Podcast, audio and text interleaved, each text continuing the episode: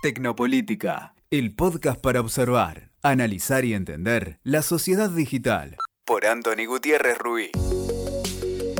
Hoy no sé si os va a parecer una provocación, pero creo que necesitamos menos fotos y más fotógrafos.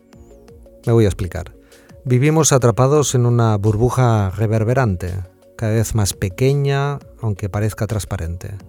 Una pequeña prisión transparente. El ego surfing, el selfie permanente que estimulan las aplicaciones y las grandes redes nos están atrapando irremediablemente. Un entorno pegajoso, asfixiante, extenuante, en donde más que ver el mundo, vemos permanentemente nuestro reflejo en él. El volumen de imágenes de autorreferencia onanista, de culto a la felicidad artificial, que se han multiplicado gracias a la tecnología móvil, es extraordinario y agotador. Todos estamos felices, divertidos, acompañados, acompañadas, amados, amadas, como si la vida se hubiera reducido a una boda permanente, con nosotros mismos, claro. Hemos convertido el móvil en un espejo, no en una cámara. Cada vez más sus funciones, sean de profesionales o no, se han convertido en una pequeña prisión, pasar de fotografiar con el ojo, con la mirada, con la mente, al encuadrar del celular, ha devaluado, creo, la fotografía, convertida irremediablemente en simple imagen. De mirar a ver, hay una gran diferencia.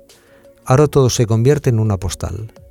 La perspectiva se aplana, el ángulo se hace circular, el foco se homogeniza. Es el mismo proceso que pasar de escuchar a simplemente oír. El encuadre se ha apoderado de la mirada, el encuadre se ha apoderado de la vida. Las imágenes son importantes, sí, porque generan en nosotros emociones que derivan en emociones. Nuestro cerebro es así de sensible y vulnerable a las imágenes. La razón es muy sencilla. Son más fáciles de interpretar las imágenes que las palabras.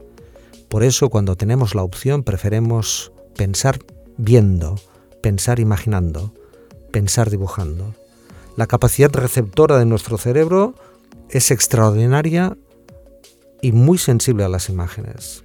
Edouard Punset, un, gran filósofo, un gran científico, decía que sin imagen es difícil que algo se asiente en la memoria a largo plazo. Es cierto, no podemos vivir sin imágenes, pero no podemos reducir la vida a simplemente una imagen. Hemos dejado de mirar, solo vemos hemos dejado de mirar con la intención de una mirada abierta y hemos reducido nuestra mirada a la exposición permanente de imágenes reverberantes.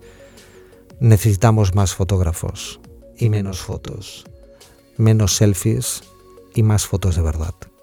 Escuchaste Tecnopolítica por Anthony Gutiérrez Ruiz. WeToker. Sumamos las partes.